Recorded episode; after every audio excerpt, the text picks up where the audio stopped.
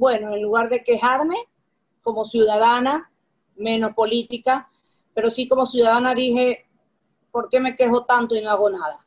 Así es que aquí estoy. Qué gusto tener a Natalie Viteri de Crow aquí con nosotros. Pues eh, Natalie no es la primera, tú eres abogada, 46 años, parece de 30, hermana. ¡Ay, qué hermosa! Gracias. ¿Cómo estás? Pero me encantaría que me cuentes un poco acerca de esta nueva incursión en la política que vas a tener, ¿no? Bueno, no es tan nueva, ya es la tercera Está nueva vez. ahora, ahora. Ah, sí, no Claro. ahora. fuiste asambleísta, también estuviste como alterna de Dominica Tabaqui y tal, pero Ajá. ahora es una nueva incursión. Sí, ahora es una nueva incursión en la Asamblea Nacional. Eh, pues mira, siempre hemos estado quejándonos todos los ciudadanos, eh, ya sea detrás de una pantalla en el celular, ya sea en casa, ya sea con amigos, quejándonos de todo lo que ocurre en el país y con justa razón todos. Eh, así es que dije, bueno, en lugar de quejarme como ciudadana, menos política, pero sí como ciudadana dije, ¿por qué me quejo tanto y no hago nada? Así es que aquí estoy. Dije, voy a hacer algo esta vez. ¿En qué te gustaría trabajar en la Asamblea? ¿En Perdón. ¿En qué te gustaría trabajar? Si, ya, si eres electa, ¿en qué te gustaría trabajar en la Asamblea? O En sea, la Comisión de Descentralización de los Gobiernos Seccionales. ok, ok. Ya, ¿De qué forma lo podrías desarrollar? Mira, yo creo que el gobierno debe gobernar, pero la administración debe dejárselo a los gobiernos seccionales. ¿Por qué? Porque ellos están más cerca de la gente y eso lo pudimos ver en esta pandemia. La gente está, no puede alcanzar al gobierno nacional. El gobierno nacional está muy lejos de las personas. Y en esta pandemia lo pudimos ver cuando cada gobierno seccional tuvo que salir, como sea, con los pocos recursos que tuvieran u otros gobiernos seccionales mejor administrados, con los recursos que tenían, dejando de un lado eh, las obras que tenían que hacer, las fiestas, en este caso Guayaquil del Bicentenario y en otros, eh, en otros cantones y provincias también sus propias fiestas de Bicentenario, para poder acudir hacia la gente a darle lo que requería. A todos nos dijeron, enciérrase, nadie salga. Eh, sí, nos encerramos, pero ¿y de qué vivimos? Por ejemplo, Guayaquil es una ciudad que vive del comercio, del día a día. Entonces, esas personas que hacían encerradas en su casa, había un hombre que salía en las noticias y decía, yo prefiero salir y enfermarme, pero traerle comida a mi casa. Tenía dos encrucijadas. Salía, se enfermaba, traía la enfermedad a su casa por traer comida, muerte. Se quedaba en su casa encerrado, no había que comer, muerte. En ese caso, ¿qué hacían los gobiernos seccionales? Salir, ayudarlos a paliar un poco esa tragedia, llevarles comida, llevarles médicos, llevarles medicina, porque los hospitales estaban saturados y no solo saturados, los propios médicos en los hospitales no tenían ni siquiera para protegerse ellos mismos. Vimos una tragedia doble, moral, pandemia moral y pandemia del COVID. Pandemia moral porque mientras todos desesperados por nuestros familiares que morían en nuestras propias casas y en lugar de poder llorarlos eh, y abrazarlos y darles un último adiós, sentíamos terror de que estuvieran ahí y muchos los dejaban en la calle porque saber que tenerlos ahí era enfermar al resto de la familia y que todos murieran. Qué sentimiento encontrado para todos los que vivimos esto y también para otros ir a los hospitales, golpear sus puertas desesperados para que sean atendidos. Y que recibían nada, no podían ni siquiera entrar por medicina, entrar para que sean atendidos. Sus, sus familiares ahogándose ahí y ellos desesperados. Por Dios, atiendan los que se están ahogando aquí frente a ustedes. Y tampoco podían hacerlos afuera de los hospitales, ahogándose. Veíamos cómo caía la gente muerta en las calles, veíamos cómo dejaban a los muertos en las calles, veíamos cientos de personas muertas. Por Fue- Dios, aunque sea tu familia o no lo sea, el corazón se nos partía a todos. Y eso te hizo tomar la decisión, Natalie, de, de volver a la asamblea, porque la Es- última vez, la última vez te duró poco lo de la asamblea.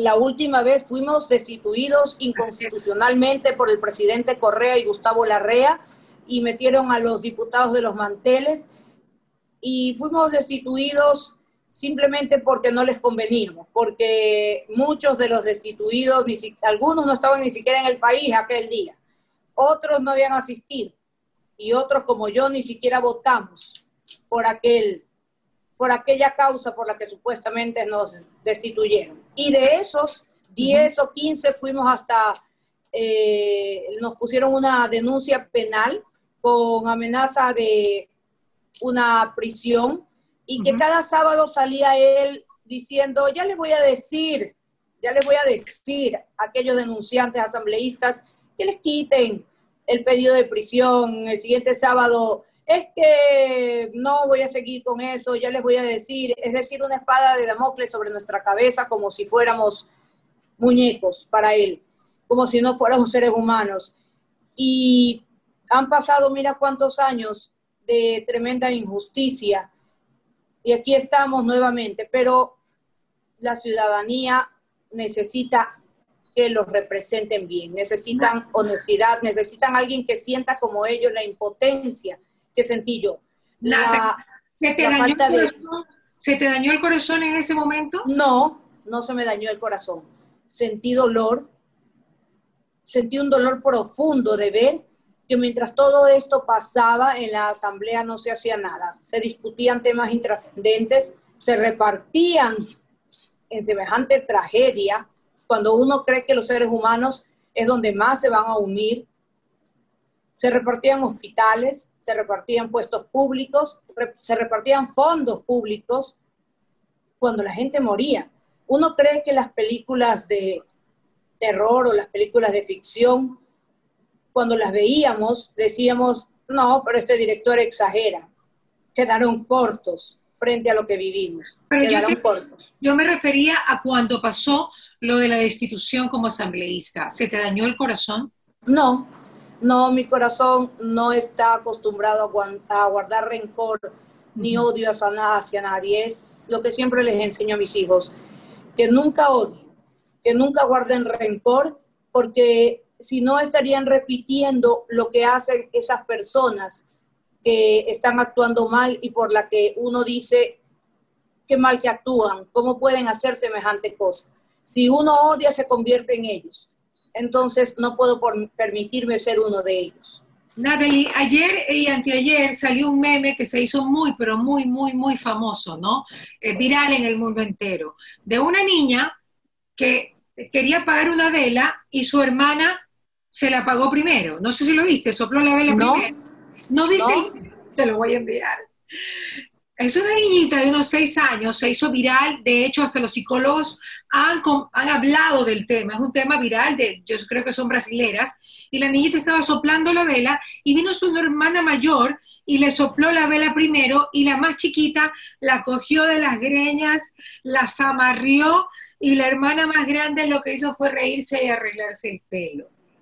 Lo que hablaban los psicólogos es que las hermanas siempre se están peleando Siempre hay celos, siempre hay contiendas, siempre hay, sobre todo cuando son chicas. Me pregunto yo, yo tú con la alcaldesa, con Cintia Viteri, veo que tienen una linda relación, pero no sé si eso fue mejorando, como eran de chiquitas, o alguna vez, pues, eh, eh, tú también te la greñaste a Cintia o al revés. No, no, no, no, no. Mira, eh, entre los hermanos siempre hay buenos y malos momentos, pero divertidos en todo hasta los malos son divertidos porque eh, son hermanos y hermano que no moleste a otro hermano eh, no es hermano. Pero la verdad es que nuestros padres nos enseñaron algo y mi madre siempre nos repitió a las tres, porque mi hermano mayor falleció, pero siempre nos repitió a las tres algo que nos, se nos quedó grabado muy profundo. Mientras una de ustedes esté pasando por un mal momento, las otras dos no pueden dormir tranquilas mientras no ayuden a su hermana. Y es con lo que hemos crecido y es como hemos actuado toda la vida. Si una de nosotras tres tiene un problema, está mal por cualquier causa, las otras dos no podemos dormir tranquilas mientras no ayudemos y mientras esa hermana no esté bien. Lo hemos vivido en todo. Yo, por ejemplo, te pongo un ejemplo propio. Yo no podía tener hijos. Eh, fue diagnosticado por médicos ya y me dijeron su opción es, su opción única es adoptar. Eh, ya no le podemos hacer más tratamientos porque pasé por todo y un sinnúmero de operaciones. Y me dijeron su opción es adoptar. Mis hermanas, mi familia entera vivió el dolor en carne propia como si se tratara de que ellas mismas no pudieran tener hijos. Y cuando, por la bendición de Dios, porque mis dos hijos son milagros de Dios, y la promesa que yo le hice a Dios era de contárselo a toda persona que tuviese algún desánimo, decirle que Dios todo lo puede, porque así fue. Me vio con misericordia, me vio con ojos de amor, escuchó cuando yo derramé mi corazón ante Él y me dio el milagro de mis dos hijos. Mi hermana, mis dos hermanas sintieron como si fuese a ellas mismas que les hubiera dado ese milagro y vivieron la alegría de mis hijos como si fueran propios. Lo mismo con mi hermana Pinky. Ella atravesó, gracias a Dios, está ahora en un estado de remisión eh, por un cáncer del que no estábamos listas ya después de mi hermano Yul. No estamos listas para perderlas, para perderla. Yo no estoy lista, ni Cintia tampoco. Pero esto hizo que las dos estuviéramos ahí para ella en todo, económicamente, afectivamente, acompañándola en sus tratamientos, turnándonos en tiempo para estar con ella allá porque mi cuñado, que es mi hermano mayor ahora, desde que lo conocí, estaba justo en una maestría y tenía que regresar y no podía estar todo el tiempo allá, así es que nosotras nos turnábamos para estar una semana con ella, allá acompañándola. Así es que nuestra enseñanza, lo que mi mamá nos dijo, caló muy hondo en nuestro corazón y así ha sido siempre. Mientras una esté en problema, las otras dos no dormimos tranquilas hasta que eso se solucione. Qué bonito. Eso yo creo que es básico en una familia. Pero me imagino que enseñanza de tu mami, como tú lo dices, ¿no? Tu mamá es una mujer aguerrida, una mujer que realmente pues eh, se le ha parado a todo el mundo. Sí, totalmente. Ella, ¿Ah? ella no baja la cabeza ante nadie. Y te voy a decir algo, como ella dice siempre, a mí no me, no me van a vencer nunca. Y así sea que me saquen agarrada de manos y pies, por último hasta los escupo, pero seguiré luchando hasta el final. Ya la conoces tú, genio y figura. A mí me encantó el Día de la Madre que ustedes le fueron a dar con Cintia, le fueron a dar una serenata ella estaba en, distanciamiento y ella salió en short. sí, estaba en pijama ya.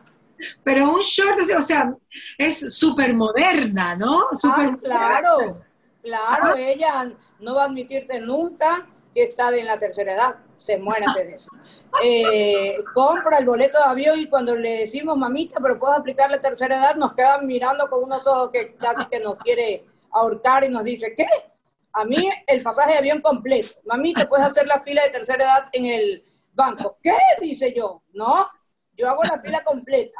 Así es que ella, siempre moderna, siempre joven, de espíritu, de corazón y de cuerpo. Y sobre todo, totalmente lúcida y brillante como ha sido siempre. ¿Cuál es la más parecida a ella de las tres, Natalie? Dicen que yo. ¿Tú? Dicen que yo, dicen. Ajá, ajá. En forma de ser y en físico. Dicen que sí en ambas cosas. Natalie, tú has tenido un lindo matrimonio. Sí, he sido bendecida. Mi primer milagro fue ese, encontrar a un hombre maravilloso, encontrar a un hombre que, sabiendo que no podía tener hijos yo, me dijo... Él sabía. antes de sabía. Antes de casarnos, él sabía que yo no podía tener hijos. Y me dijo, Hijos yo podría tener con cualquier mujer, pero feliz solo podría hacerlo contigo. Wow. ¿Y siguen juntos después de cuántos años, Natalie? Tenemos 14 años de casados y 16 años juntos. Imagínate, de toda la vida, de toda la vida. toda la vida. Una bendición. Natalie, un hombre maravilloso, un excelente padre y un hombre maravilloso conmigo. Qué bello. Y te va, y en el caso de que seas electa asambleísta por el Partido Social Cristiano, eh, él va a ir a Quito, van a trasladarse los dos, tus hijos, o vas a tener que ir y venir? ¿Cuál sería? No, ir y venir, porque mis hijos tienen aquí su vida, su colegio, sus compañeros, y hemos, pensamos primero en trasladarnos a Quito, pero la verdad es que los niños necesitan estabilidad, y su estabilidad emocional, con sus amigos, con su colegio, eh, prima, lo conversamos con ellos y para ellos les afectó mucho el decirles que, íbamos, que nos íbamos a vivir a Quito, que cambiarían de colegio. Eh, a ellos les afectó mucho, así es que nosotros como padres decidimos que era mejor quedarnos aquí, que ellos sigan en el colegio y que yo iba y venía. Y mi esposo me acompañará eh, algunas veces, otras veces no, pero nosotros decidimos por ellos. Tú tienes total confianza en tu esposo, dejarlo solo en Guayaquil un par de días. Sí, total, total confianza. Y no por mí, sino por él. Porque yo, él está seguro del amor que siente por mí. Y eso para mí es, es maravilloso. Y lo sientes, y lo siento. Lo siento, lo siento cada día. Él y yo somos como si tuviésemos una semana recién de enamorados, toda la vida.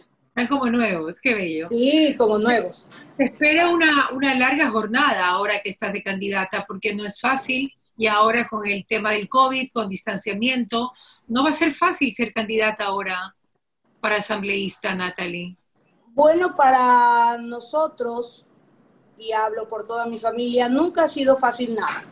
Siempre hemos estado acostumbrados a luchar, a trabajar fuerte yo he trabajado desde mis 17 años, Cintia también, mi hermana Pinky también, mi mamá, lo aprendimos de ella y de mi papá, a trabajar duro toda la vida, desde que amanece el día hasta que la noche aparece. Así es que esta carrera y esta, esta campaña para mí es un trabajo más como todos.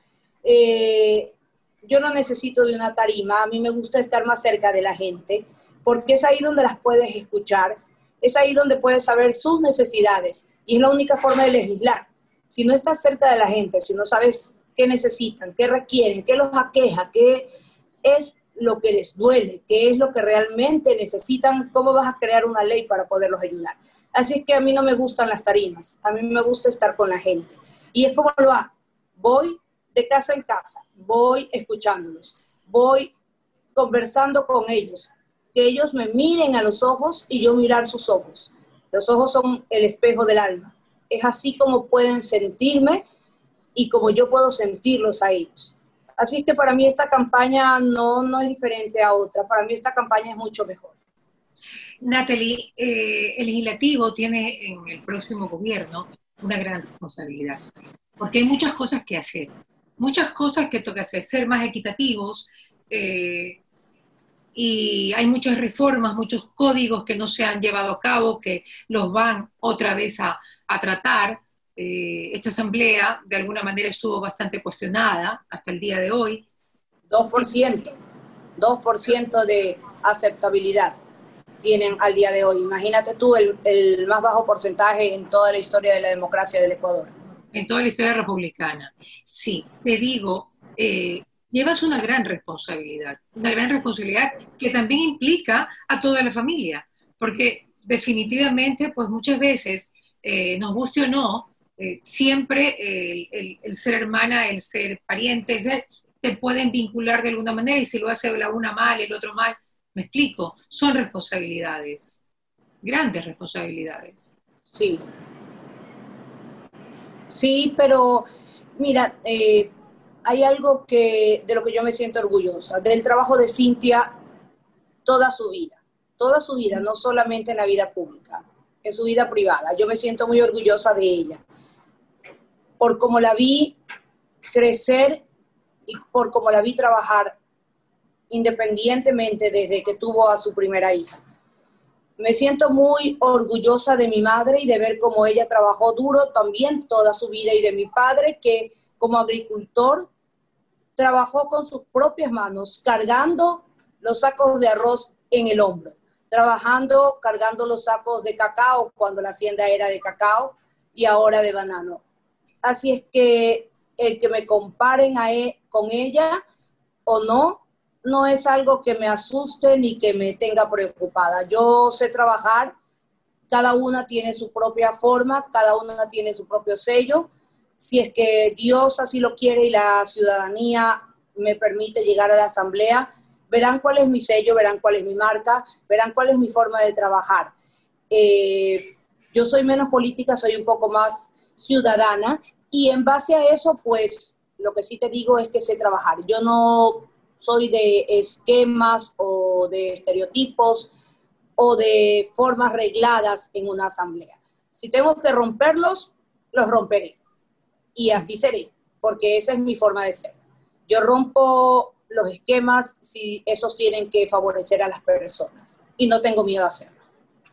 Muy bien, mi querida Natalie. Hoy día un tuitero eh, ponía que realmente siempre se le decía a Cintia que la vara la había dejado de voz, el abogado de voz muy alta, pero le decían, pero en cambio le estás dando, estás dando y la vara ya no te queda, ya no es tan grande como parecía, estás realmente haciéndolo muy bien. Y es una gran verdad. Me encanta, sí. Muy lindo, un tweet muy bonito. Por ahí está, ya mismo te lo paso. Pero Gracias. Más allá de eso, más allá de eso, eh, creo que son mujeres de desafíos y que rompen esquemas y quieren lo mejor para el país. Gracias, Natalie, por estar con nosotros. Gracias a ti, Mariela, por esta hermosa entrevista. Que Dios bendiga el Ecuador y que tengamos realmente eh, pues la oportunidad de seguir creciendo, salir adelante y que este es un país maravilloso donde querramos ver a nuestros hijos, nietos y bisnietos crecer, verlos. Así es. El bienestar es con trabajo. Y quedarnos. Solo hay algo que hace imposible cumplir un sueño y esa es la falta de trabajo. Y también solo hay un lugar donde el éxito está antes que el trabajo, y eso es en el diccionario. Así es que soy Natalie Viteri y voy por las seis a la asamblea. que Dios me acompañe y me ilumine si es que es lo que los ciudadanos deciden, votar por mí. Muchas gracias a ti, muchas gracias a todos los que nos escuchan y un abrazo enorme para todos ustedes. Un beso, Natalie. ¿Qué pasa con Mariela? Llegó gracias al auspicio de Nature's Garden, Interagua. Banco del Pacífico, Municipio de Guayaquil, EMAPAC, Produbanco, Ceviches de la Rumiñahui, Blemil, Vitafos, Municipio de Quito, Mave, McCormick, Municipio de Milagro, Vita Leche, Visa.